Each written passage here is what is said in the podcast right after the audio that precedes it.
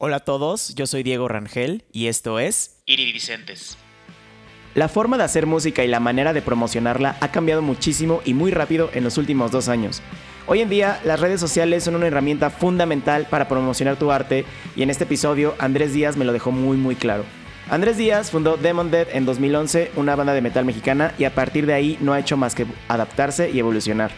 Hoy en día tiene su proyecto personal, Andrés Mondead, y ha utilizado TikTok como principal herramienta de promoción para su música y le ha funcionado bastante bien. En este episodio vas a aprender a adaptarte a la nueva manera de hacer y promocionar tu arte, cómo dejar atrás los prejuicios y empezar a utilizar las redes sociales como herramienta de promoción, dejar de lado el ego para atreverte a hacer cosas nuevas y mucho más.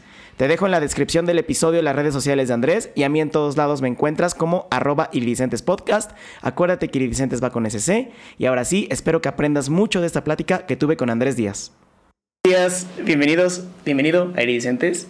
Em, habíamos platicado sobre esta plática porque me, emociona mucho porque creo que actualmente las redes sociales forman una parte fundamental en, el, en la promoción de la música de un artista, ¿no? Tú lo has hecho bastante bien con TikTok y ya nos, ya nos iremos metiendo esa, a ese lado, pero quiero empezar con la plática. El metal es una música muy poco Igual ahorita tú me puedes corregir, pero es muy poco comercial, ¿no? O sea, no es como el pop o el reggaetón o, o incluso el rock, ¿no? Eh, empezaste tu banda de Demon Death en 2011 y quiero entender cómo fue esa decisión, ¿no? O sea, cómo fue la decisión de, de, empezar una banda de metal, sobre todo en un país, México, que pues el metal tampoco es como más, más conocido, ¿no? Sí, sí, sí. ¿Cómo fue, cómo fue ese proceso de decisión? Cuéntame. Pues em, yo los, los primeros recuerdos que tengo con la música en vivo es mucho ir a, Club de Leones con mi papá.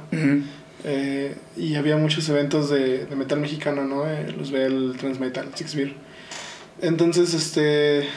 Bueno, obviamente también estaba como esta parte del rock nacional, rock urbano, este, Aragán, Leon Roll, no sé, eh, cosas así muy, muy de barrio. Sí. Y, y, era pues lo que, lo que íbamos a ver, ¿no? Entonces, desde, desde pequeño tengo como esta conexión al, al metal mexa. Me llama mucho la atención el, escribir letras en español, se me hacía interesante lo que contaban. Y pues Demon Dead surge cuando yo estaba como en tercero de secundaria. O sea, tampoco pues no buscamos en ese entonces, o, o sí, ¿no? Sí, sí, sí era como Ah, pues bastante llamativo el decir, ah, pues si, si, algún día estamos frente a tantas personas, llegamos a sacar un... Eh, aparte en secundaria como que todos tenemos esta espinita, ¿no? sí, sí, sí, pero al final de cuentas, pues ya cuando estábamos ahí, pues obviamente pues no teníamos ni los medios ni la experiencia para... plantearnos como hacer realidad ese, ese sueño, ¿no? Entonces era más de, ah, pues vamos a juntarnos a tocar lo que nos gusta, eh, a, pues a cotorrear, pues estábamos bien morros. Y de hecho la banda surge como banda de covers, o sea, banda de covers en, en general. Y con, conforme va pasando el tiempo, como que encontramos una línea que nos gusta a todos, que es el thrash metal. Eh, empieza a hablar pues, igual de, de, cosas que te empiezan a picar como los 15 años, ¿no? Este, cosas políticas, de religión, este, ir en contra como de lo establecido, o sea, muy, muy, muy común de, de, ser adolescente. Claro. Este, y, y por ahí se va, o sea, Demon Dead surge, sí, para, para cotorrear, para empezar a, a componer. Y justamente nos vamos dando cuenta de que ya hay un recorrido detrás de nosotros en la, escena queretana para empezar. Y este, pues, conforme vamos avanzando, nosotros también nos damos cuenta de que sí está muy, muy canijo este, pues, mantener una banda de metal en México. ¿no? Sí. Eh, creo yo que sí hay público, porque recuerdo que hace unos años había un festival en el norte, eh, dos en el norte, perdón, que donde metían metal, y aquí en el centro de, del país tal vez unos tres, cuatro. Y pues veo que son festivales que jalan, que jalan mucha gente, ¿no? Eh, a lo mejor son bandas ya leyenda, pero creo que sí, sí hay público. A lo mejor lo mismo sigue siendo como parte de, de no tener pues la maquinaria o, o sí, no sé, este, sistémicamente, no sé, no sea un poquito más difícil llegar a, a consolidar públicos más grandes. Sí. Pero sí he visto que en México sí se consume metal y mucho metal. ¿Y qué, y qué crees que, o sea, porque yo veo como, no sé, en países como Alemania, Estados Unidos, donde sí se consume, o sea, sí hay un público ya consolidado para metal. Y en México tal vez no tanto, ¿no? O sea, como ahorita me decías, tal vez un público más como de, no sé, de barrio, un poquito más underground. ¿Por qué crees que pase eso? Pues yo creo que incluso como con el mismo rock, Eh, al, al, principio, bueno, cuando, cuando llega el, el, el rock a México, eh, pues es muy, muy tocado en, en, lugares como más, más nice, por así decirlo. O sea, gente que podía tener acceso a guitarras. Eh, ya pasando un poquito el tiempo que, que, que, se vuelve más fácil el acceso a instrumentos, eh, pues surge como esta nueva estética y nueva ola del rock, ¿no? Entonces sí siento, por ejemplo, una estética muy marcada en el metal mexicano de sí somos under y sí tocamos este, muy rudo y puede sonar mal y moscoso, pero esa es la intención. Claro. Yo, yo creo que sí tiene un público, pero por lo menos Demondes trató, bueno, sigue tratando, sigue, sigue, seguimos haciendo música, este, de justamente llegar a, a, a ese público que ya le latía este, como el metal por, por ese sentido, uh -huh. pero también quien escucha más metal y, y, de todo el tiempo, ¿no? Claro. Sentimos que, que sí, hay, sí hay propuestas en, en México, pero usualmente cuando escuchas como alguien hablar de, de la música que se hace en México es que es que todo es una copia de lo que se ha hecho afuera, uh -huh. o es que, no sé, no me gusta, se me hace, no sé, las letras no, no termino de encajar, uh -huh. este, la estética de las bandas. Y si eso le sumas que también hay un montón de propuestas. Claro. Eh, que lo hacen obviamente por, por hobby más que pues, buscar profesionalizarlo. Yo creo que eso también vuelve un poquito más difícil navegar como entre toda la cantidad de bandas. Y, y, y, que sean buenas, o sea, es, es, un poquito difícil. No, y además, o sea, lo que yo veo en el metal, y a diferencia de todos los géneros o todos los demás bandas que existen, que son, o sea, por ejemplo, en el pop son temas muy populares, ¿no? En el rock son temas también, híjole, como están como en la línea, ¿no? Pero como uh -huh. ahorita me dijiste, ¿no? El metal sí toca temas más religiosos, más políticos, más como cuestionar el sistema. Y tal vez eso vuelve incómodo escucharlo, ¿no? O sea, no cualquiera puede encajar en el, en el género. Sí, aparte, pues hay quien lo considera estridente, ¿no? O sea, uh -huh. no, solo, no solo la letra, sino la música. Entonces yo creo que sí es, es un poquito difícil por ahí encajar. Y, y de hecho también el metal siento que ha evolucionado, ¿no? O sea, eh, obviamente hay, hay cientos de subgéneros. Uh -huh. Entonces sí puede hablar de muchas cosas, pero en específicamente sí la línea en la que vamos sí va mucho de, de cuestionar este pues prácticamente cómo vivimos, ¿no? sí, claro. Empezaste de Monde en el 2011. 2011. Y hasta 2014 sacaron su primer material, sí, material. propio, ¿no? Uh -huh. sí, sí, eh, ¿Qué pasó en esos tres años? ¿Y cómo fue esta transición de banda de covers a ya escribir sus propias letras? Porque también creo que todos los músicos llegan, tal vez no todos, pero la mayoría empiezan así, ¿no? Con covers, pero luego empieza esta inquietud de ah, ya no me encanta tocar lo de los demás, ¿no? Ahora quiero empezar a poner lo mío. ¿Cómo fue para ustedes? Pues eh, fue chistoso porque eh, creo que el... O sea, lo primero, primero que grabamos fueron dos demos. Uh -huh. Y estaban en... Así como en... No sé, súper baja calidad, ¿no? O sea, no, creo que nos los ganamos como en, un, en una guerra de bandas. Ok. Entonces en esa guerra de bandas nosotros ya teníamos algunas canciones. Eh, seguíamos sin tocarlas en vivo pero a raíz de que ganamos ahí, este fue... Como... En la guerra de bandas era de covers. Ajá. Todavía. Eh, bueno, no, ya, ya había bandas que tocaban canciones originales. Mm. Pero ustedes eh, eran... Pero nosotros covers. tocábamos covers. Okay. No recuerdo, creo que era con Tor Torcasita Records, que ya tiene años que no existe. Ajá. Se dedicaba a producir eventos aquí en Querétaro. Era como con boletaje, ¿sabes? Este, te daban cierta cantidad de boletos, te aseguraban un escenario, te aseguraban backline. Te aseguraban... Ah, tú te dedicabas a vender esos Ajá, boletos. catering. Mm. Era un buen deal, aunque muchas bandas en ese entonces no les, no les agradaba la idea. Ajá pero pues sí te daba la oportunidad de tener un buen de gente claro. en tus primeros shows. Entonces, este, no sé, por, por una cosa por otra, con covers terminamos gustándole a, a uno de los chavos que se encargaba mm. del, del, audio, le gustó eh, lo que hacíamos y dijo, oigan, pues jálense a grabar estos dos demos. Eh, ya, lo, ya los veníamos trabajando desde hace tiempo atrás y este, cuando salen esas dos canciones, creo que sale una fecha en San José Iturbide eh, fue la primera vez que nos llevan a tocar fuera de, del estado. Uh -huh. Y de ahí, este. Pues ya, como llegamos con la línea del thrash metal, fue seguir haciendo canciones. Hubo un par de, de, de alineaciones. Y eh, con este mismo chavo que grabamos los demos, se graba el, el primer EP. Okay. Se hace un diseño este, muy, muy casero. El, los, los primeros dibujos, la, la, las primeras ilustraciones, las hizo una chica que se llama Madison. Ya, o sea, ni siquiera se sigue dedicando como a diseño para bandas. Fue algo así como de super compas, así de, de ayuda. Y eh, tenemos la oportunidad como de ir a Radio WAC y a Radio y Televisión Querétaro.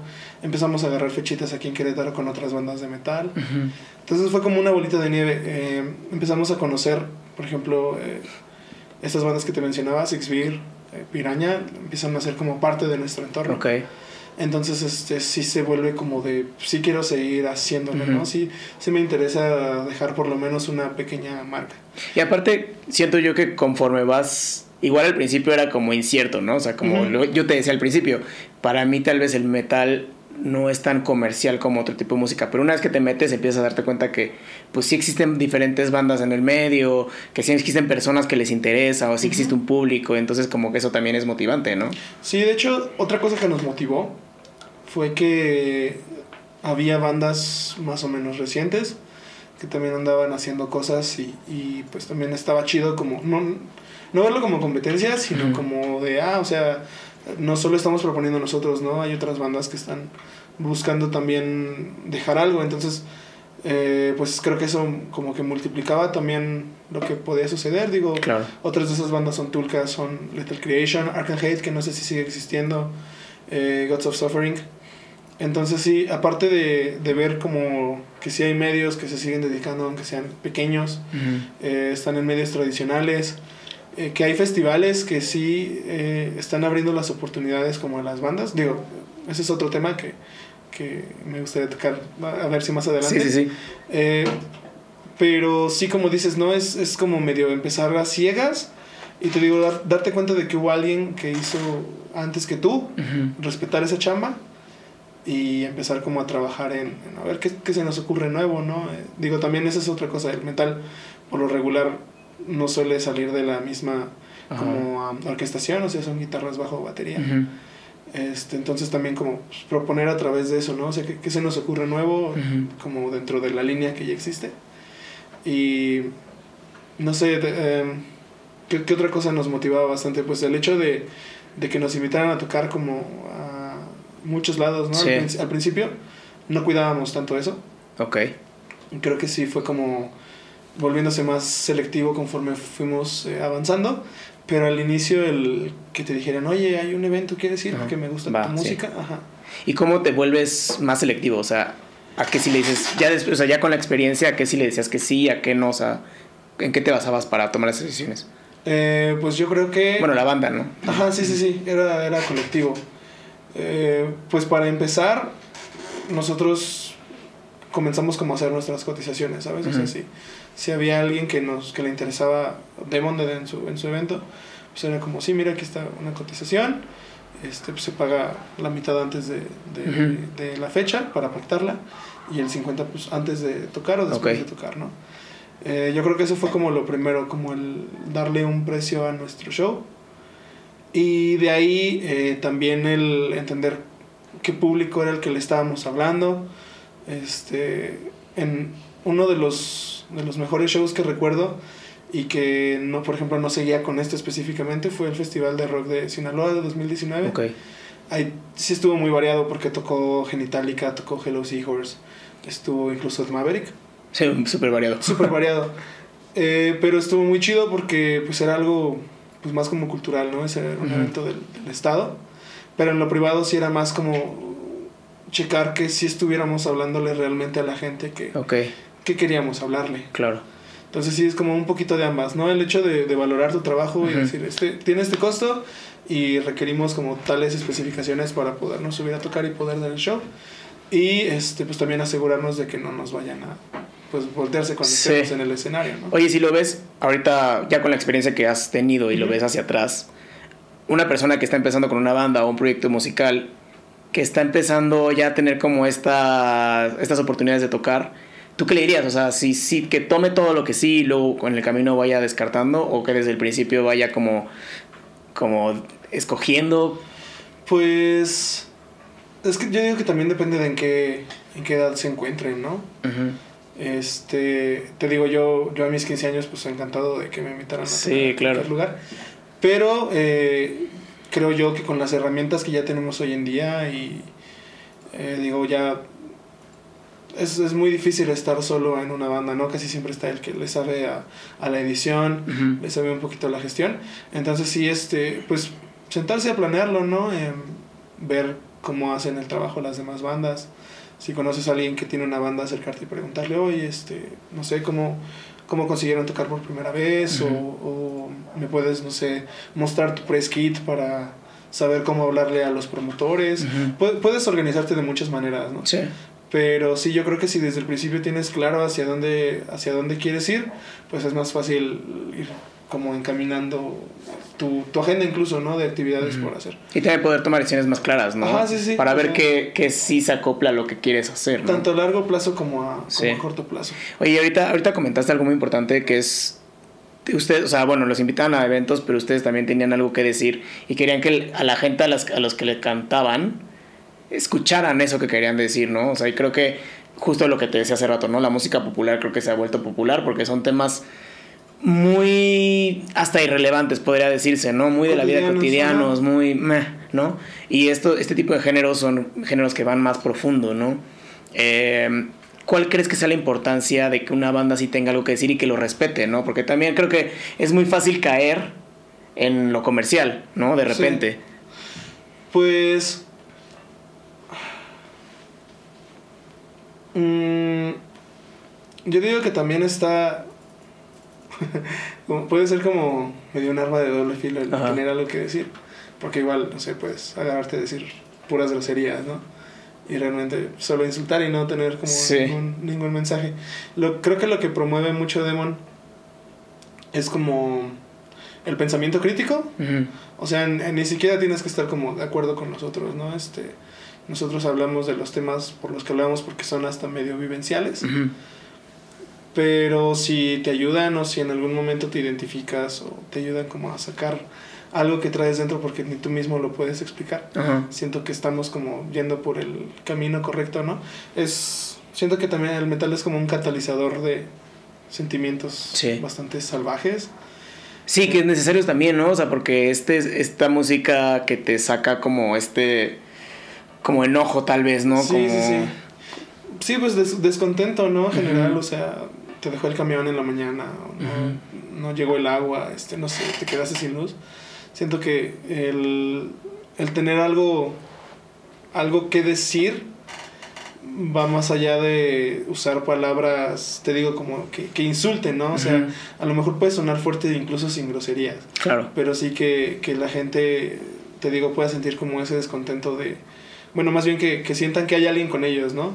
De es que sí, o sea, merezco sentirme enojado porque, eh, no sé, hoy me fue de la patada y no, no soy quien para legislar. Y, y sabes qué, creo que la música de hoy en día es muy optimista. ¿no? Y, y, bueno, a mí me caga a veces de que escuches canciones de todo es maravilloso y todo es bonito y... O sea, sí, pero güey, también de repente estoy triste, también de repente estoy enojado. ¿No? Y una música de ese estilo que haga que conecte con esas, esas emociones es importante. Sí, claro, sí, y, y, yo creo que también eh, como que estamos acostumbrados hoy en día a que cualquier medio de entretenimiento eh, se base ahora, no sé, en los analytics, ¿no? Este, A ver, ya el video que más subiste, perdón, el video que subiste de los videos que subiste, ¿cuál fue el que más viste estuvo? ¿Cuál fue el que más jaló? ¿Cuál fue el que más tuvo interacciones? Ah, pues entonces este hace una parte 2. O ahorita se está hablando de esto, entonces hay que hacer un video de este tema. Ahorita pasó esto, hay que hacer una canción de este tema. Entonces también siento que lejos del optimista se ha vuelto también como muy quiero escuchar lo que quiero escuchar. lo que todos están escuchando, casi, casi, ¿no? Sí, sí, sí, no, y como dices, no, no incomodarme, no sentirme mal, no. Mm. Experimentar otro tipo de sensación de o todo va a estar bien o ya todo está de la chingada y no, no puedo hacer nada, ¿no?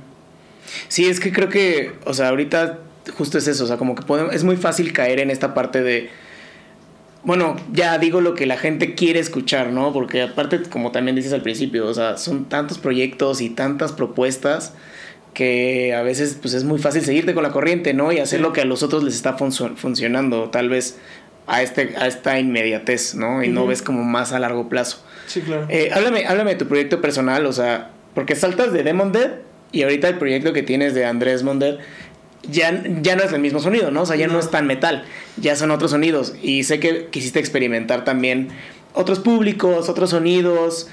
¿Por qué, por qué fue esta inquietud?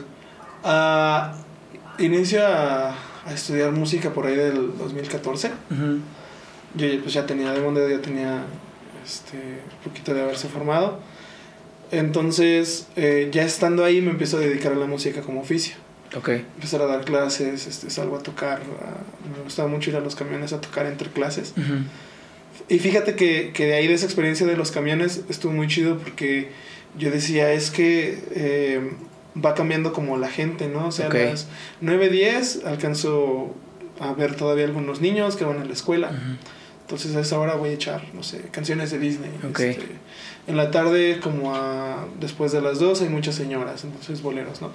Eh, así como que lo iba a las, en la tarde echaba... Ibas acoplando. Nacional, ajá, reggae, ska, ya que veía que iban más obreros hombres. Entonces, este, me, me di cuenta de eso, ¿no? Que siempre era público nuevo. Y entonces ya con Demonde decía, pues sí, definitivamente no, no es a la gente que le hablo con Demonde, ¿no? ¿Qué, qué, música podría yo hacer que le guste eh, a, pues a, otro tipo de gente? Todavía ni, ni, siquiera sabía a quién. Entonces, este, conozco a varios músicos en la carrera que, que ahorita también están haciendo sus proyectos. Major Overrated Animals, Talula, eh, Mantis Atea, que, bueno, ahorita el el ex bajista, porque los conocí ya no está con ellos. Pero pues él, él, fue también mi maestro de la escuela, entonces empiezo a conocer como un mar de proyectos. Sí, ya salir un poquito más de lo que tenías de, de Monday y empezaste a conocer un poquito más Ay, del metal en específico. Entonces, este, pues sí, empiezo como a conocer mucha, mucha, mucha, mucha, mucha, mucha, mucha, mucha, mucha, mucha más música. Y de ahí surge, pues, esta idea de, bueno, y, yo, yo qué puedo proponer.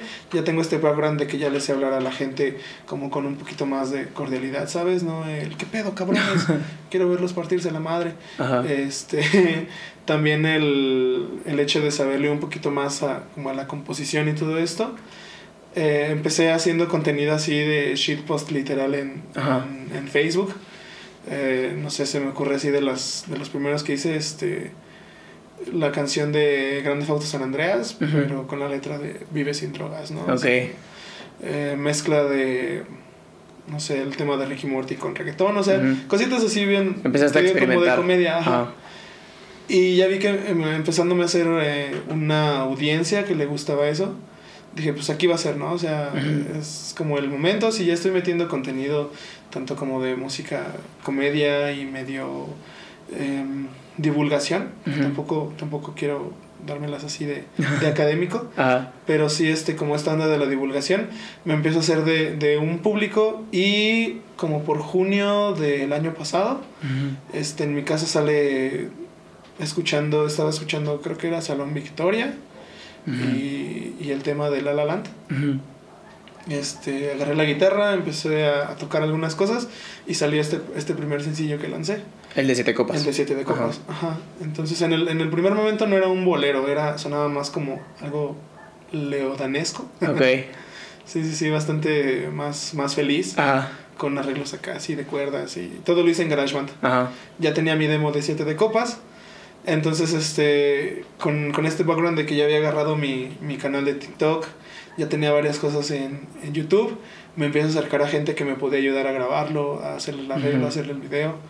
Eh, ya conocía a Dani de Somos Booking, pero en ese momento me acerqué con ella así directamente y le dije, oye, quiero trabajar contigo porque estoy a punto de sacar este sencillo. La letra habla de, de, tal y, este, pues, como, ¿qué, qué podemos hacer, no? Entonces ya con ella me, me ayudó a a digerir las ideas que yo traía. Y este, pues ya cuando lo lanzamos, le fue bastante chido. No, esperaba la respuesta, la verdad. ¿Y por qué crees que le fue, le fue chido? Porque sí vi que aprovechando ahorita que dices, ¿no? O sea, toda la experiencia que traías como comediosa, como de la comedia y, el shitpost y así, como que lo usaste bastante bien para promocionar también el sencillo de Siete Copas, ¿no? Sí, de hecho, por ejemplo, con, con Dani me apoyó mucho en lo de eh, cómo calendarizar mi, mi contenido y que subiera más contenido de, de, valor más que solo escucha, escucha, escucha. Entonces, la, como que la, la ventaja que sentía era justo eso de, de, que ya no tenía miedo como de hablarle al, al público. Siento que esa fue una de las, como de las cuestiones que me ayudó. El hecho de no dejarme toda la chamba a mí. Eso, eso fue la... Esa es la clave, ¿no? También. sí. Y, obviamente ser muy agradecido con las personas que te ayudan y decirle, neta, sin tu visión del proyecto, porque pues obviamente les, les confías el trabajo, ¿no? Tu bebé. Ajá, exactamente. Entonces sin su visión, pues la neta, esto no, no hubiera sido lo mismo. Siento que también se debe mucho a ese trabajo en equipo. Y en tercera, la neta, este TikTok hizo bastante parte de la chamba. ¿Cómo, cómo, cómo te empezaste a meter a TikTok? O sea, también eh, con, con el background de la comedia. Ajá, empecé a subir, como, le estaba empezando a agarrar la onda, subía como eh, de estos, ¿cómo se llama? Voice Dub, cuando hablas sobre el... Ah, sí, Voice of, bueno... sí. eso. Sí, sí, sí, como... Sí, de, de un programa de, de, la Ciudad de México que se llama La Liga de los Supercuates. Ah, ya. Es este, como igual divulgación de cómics. Ah. Y le agregan igual como comedia. Entonces tenían como sus partes de sketches al, al principio al final del programa, entonces empecé a agarrar eso, empecé como a, a, actuarlo y fue como me metí a la plataforma, ¿no? Fue lo primerito que hice. Ok. Ya después empecé a ver este que estaba esto de los dúos. Y tanto con los instrumentos como con cualquier situación que se me ocurría, pues me subía a un tren, ¿no? Okay. Empecé a ver que, no sé, ya de repente había videos que como que empezaban a tener movimiento. Y no recuerdo cuál fue el primero que jaló, pero sí ya fue orientado totalmente a, a combinar como el humor con la divulgación. Creo que fue el de mi banda el mexicano, donde decía algo de este no bailes de caballito, una, sección rítmica que está ahí como medio chistosa, y lo comparaba como con bandas de rap progresivo, ¿no? Eh, eso fue el primero. Llegué a hablar también de comparar que era más Pops y Belinda o Iron Maiden.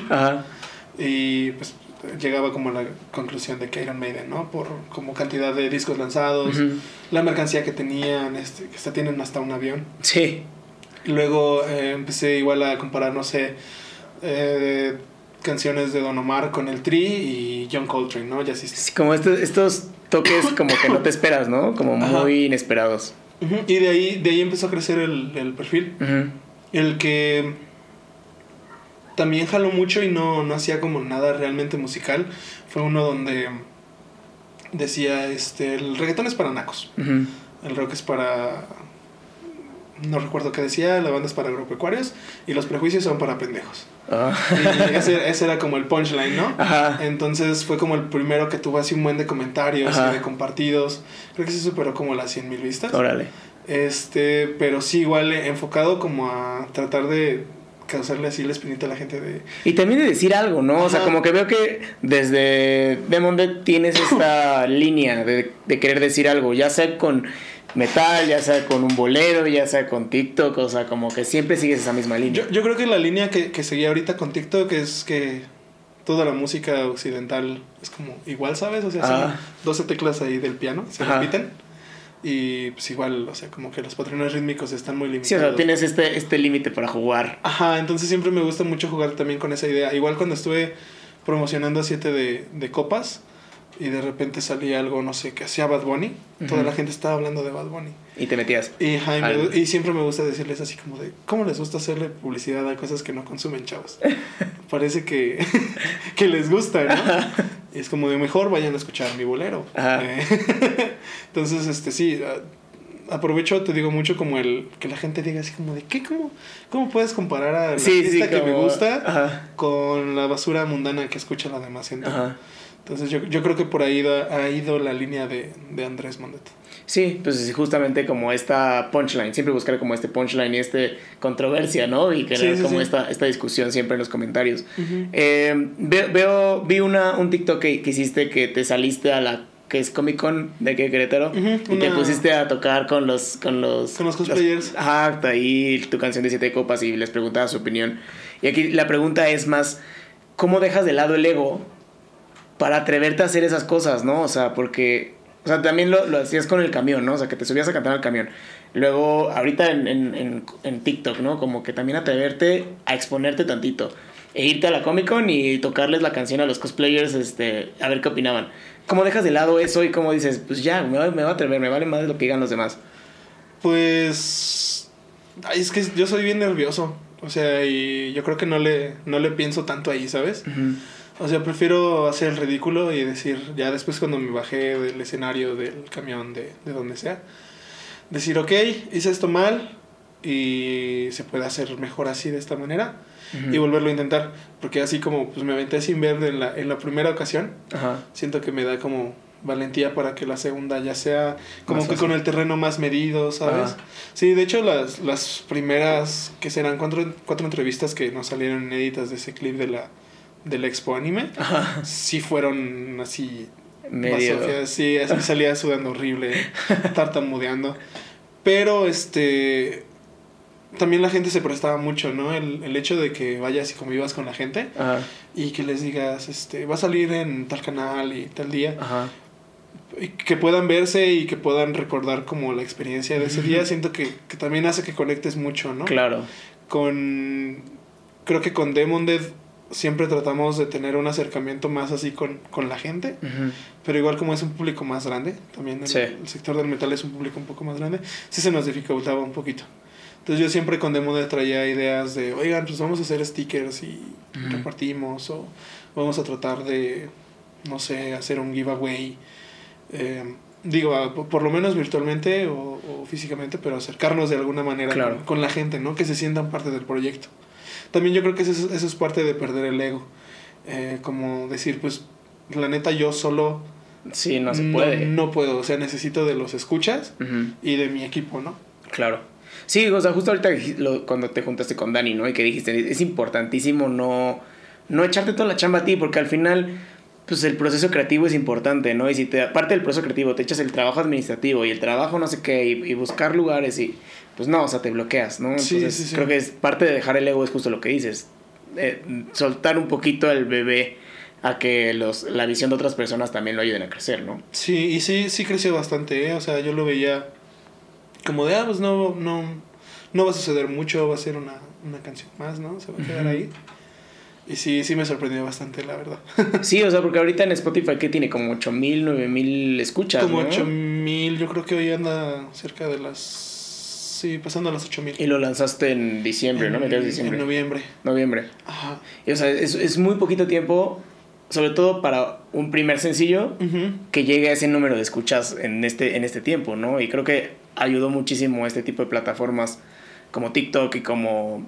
Pues sí, como TikTok. Sí, de hecho, el, creo que el tráfico del, de la canción de donde más viene es de TikTok. en, tanto en YouTube, no me, no me acuerdo en, en Spotify, pero sí en YouTube creo que arriba del 50% de, de reproducciones vienen de TikTok. Ok. Sí, sí fue también algo nuevo, ¿no? Antes distribuíamos, por ejemplo, el material buscando igual medios que hablaran de ello, este la publicidad en Facebook ya se estaba como iniciando obligatoriamente para, para llegar a gente. Y por ahí nosotros era donde lo hacíamos, ¿no? Facebook. Y ahorita TikTok también pues es una manera nueva de, de comunicarse. Yo sí me tardé, te digo, un ratito, como en meterme y entender eh, pues cómo, cómo hacían videos, ¿no? Claro. O qué era lo chistoso ahora. o sea, sí, no sé, va cambiando muy rápido.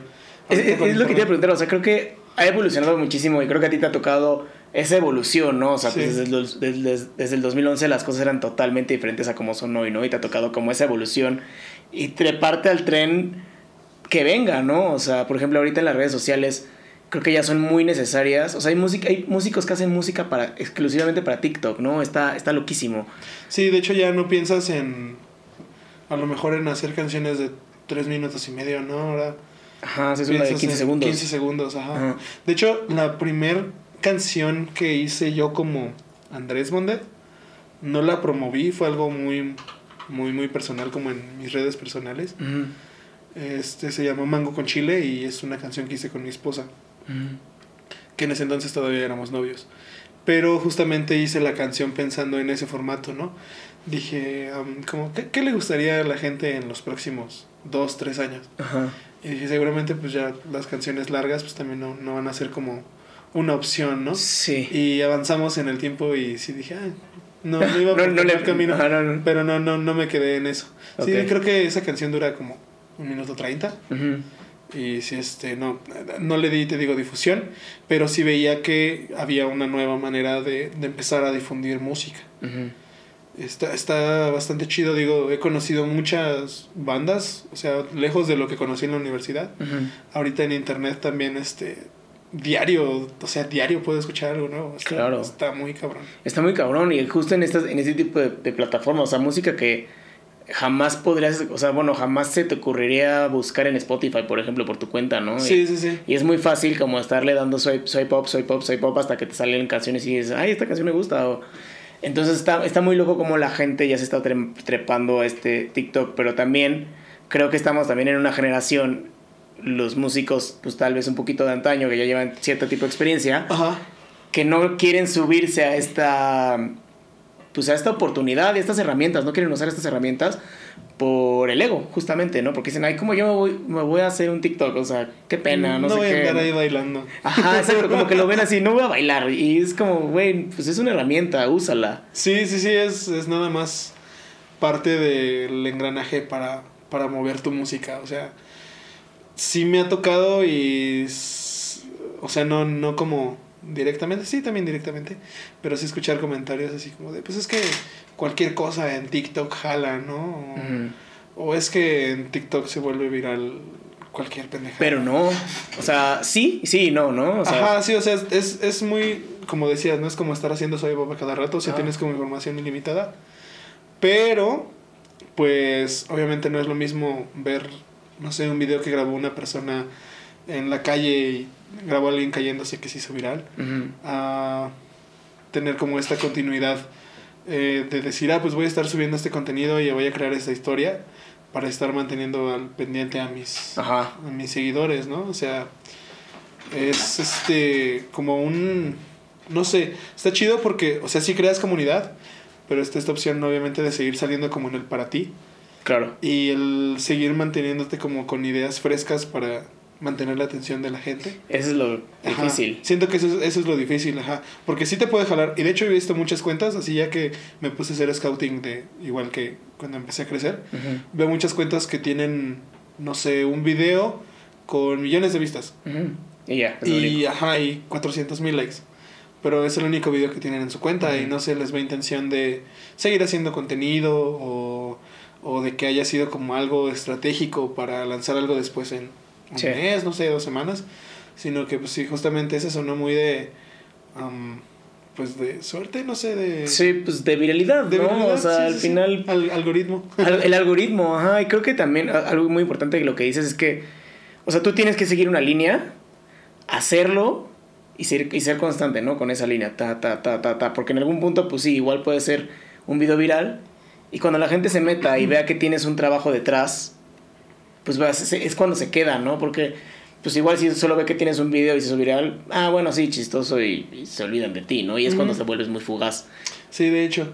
Sí, porque, o sea, desde antes de que existiera TikTok conocemos un buen de One Hit Wonders, ¿no? O sea, no, es, no es algo nuevo. O sea, Claro. también- porque también es muy criticado, ¿no? Como, ah, pues sí, pues van a sacar su rolita y Sí. después al rato se les va a olvidar.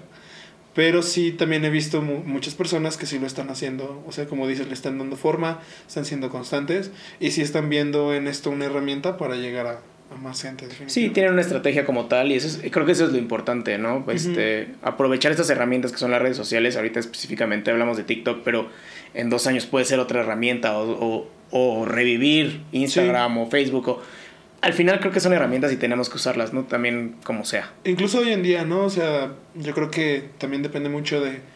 am, igual la gente a la que le estás hablando, si vas a irte a TikTok, si vas a preparar tu campaña para Insta, si vas a preparar tu campaña para YouTube, porque sí son públicos diferentes definitivamente. Sí. Y- Sí, sí tienes que preparar como las estrategias y dividirlas, no puedes poner una estrategia y, y ponerla en todas la misma, ¿no? Sí, porque hasta la misma gente te dice así como de, oye, pues este fue el mismo video que vi. Sí. Me acabo de salir de la otra app y entré a esta Es y, vi lo mismo. ajá. Entonces sí, sí, sí es como dividir es- esa, esa estrategia. También otra cosa que, que sentí bien, como un acierto, fue el no irme por un género como de moda, ¿sabes? Por el primer sencillo. O sea, no sé, un, un reggaetón o un trap, algo de... Sí, fue un bolero, ¿no? Ajá. sí tomé elementos de música del internet, por ejemplo, eh, así como en, la producción está esta onda de hacerlo lo-fi, ¿no? O sea, el, el güiro fue un instrumento que se grabó así con una libreta literal. este, lo, lo, demás, pues sí, teníamos la guitarra, este, el, el cajón, el, el cinte, o sea, todo, todo se grabó como de la mejor manera, pero sí queríamos darle como esta estética de como canciones de, de habitación, así muy, muy amateur. Sí.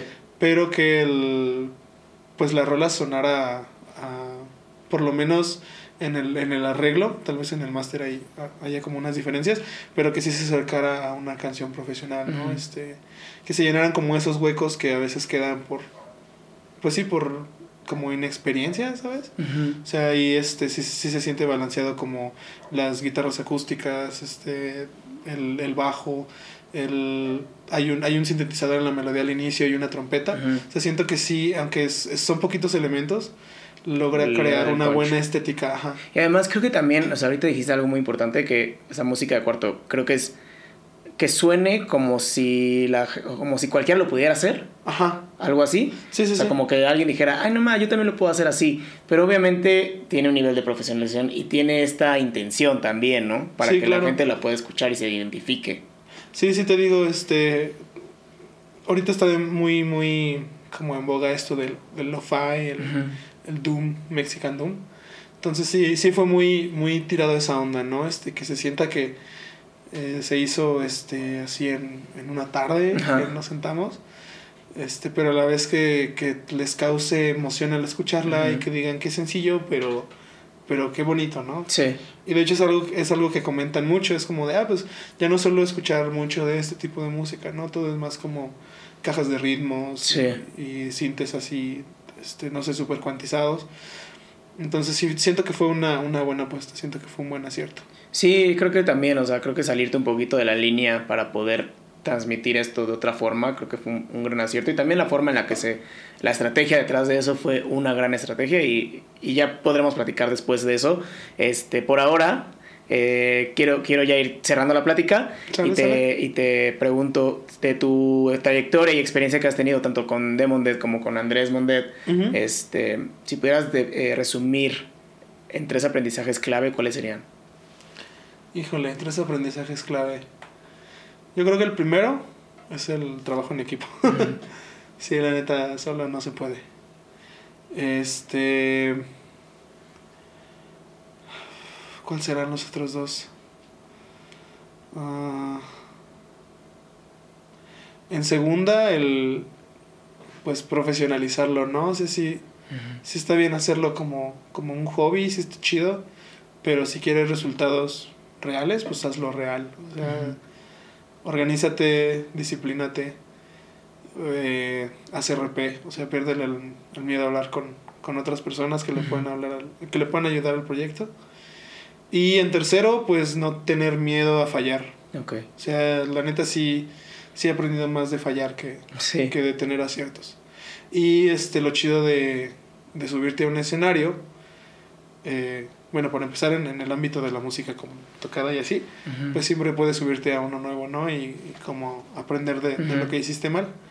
Y con lo otro, este, como lo que es tras bambalinas, pues tienes un montón de tiempo para prepararte, ¿no? Claro. Entonces, este, yo creo que, que con eso me voy, con esos tres. Súper. Y aparte creo que no sabemos que nos vamos a equivocar, no sabemos en qué fallamos hasta que lo hacemos. Entonces, muchas veces decimos, no, hasta que tenga el mejor equipo y hasta que tenga la mejor canción, y hasta que tenga ya un público. Y pues no, o sea, al final es hacerlo y así conforme la marcha vas resolviendo. Sí, sí, sí. Es importante. Andrés, ya para, para, terminar, tengo tres últimas preguntas para ti que le, que le hago a todos mis invitados. La primera pregunta es, si pudieras escribir una canción y sabes que esa canción la va a escuchar todo el mundo, ¿de qué trataría esa canción? Mmm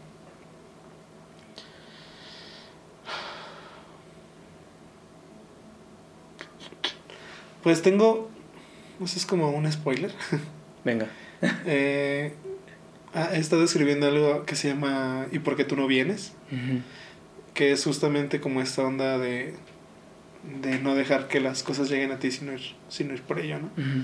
Entonces yo creo que hablaría de eso como de de las veces que he tenido que dejar de culpar a los demás porque mi chamba no está funcionando. Ok.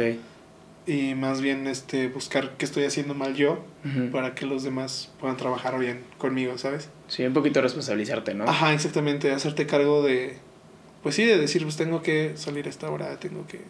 Lo mismo, o sea, disciplina, organización. Ok. Y yo creo que de eso hablaría, como de, de, de luchar contra, contra ti mismo para poder aportar en, en, algo más grande y dejar de pensar solo en ti. Ok, me gusta. Eh, ¿Qué recursos, ya sean, no sé, libros, películas, documentales, podcasts, lo que se te ocurra, este, le recomendarías a alguien y que a ti te ha ayudado bastante?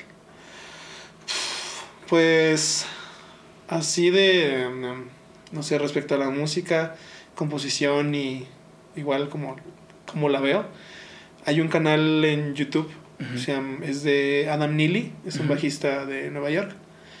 Y este, él, él, me, pues me ha abierto mucho la, las, como las puertas a, a, a, ver cosas que yo no veía de la música, incluso como dentro de los mismos géneros que, que estudié, ¿sabes? Eh, Adam Neely definitivamente sería uno de ellos. Em, em,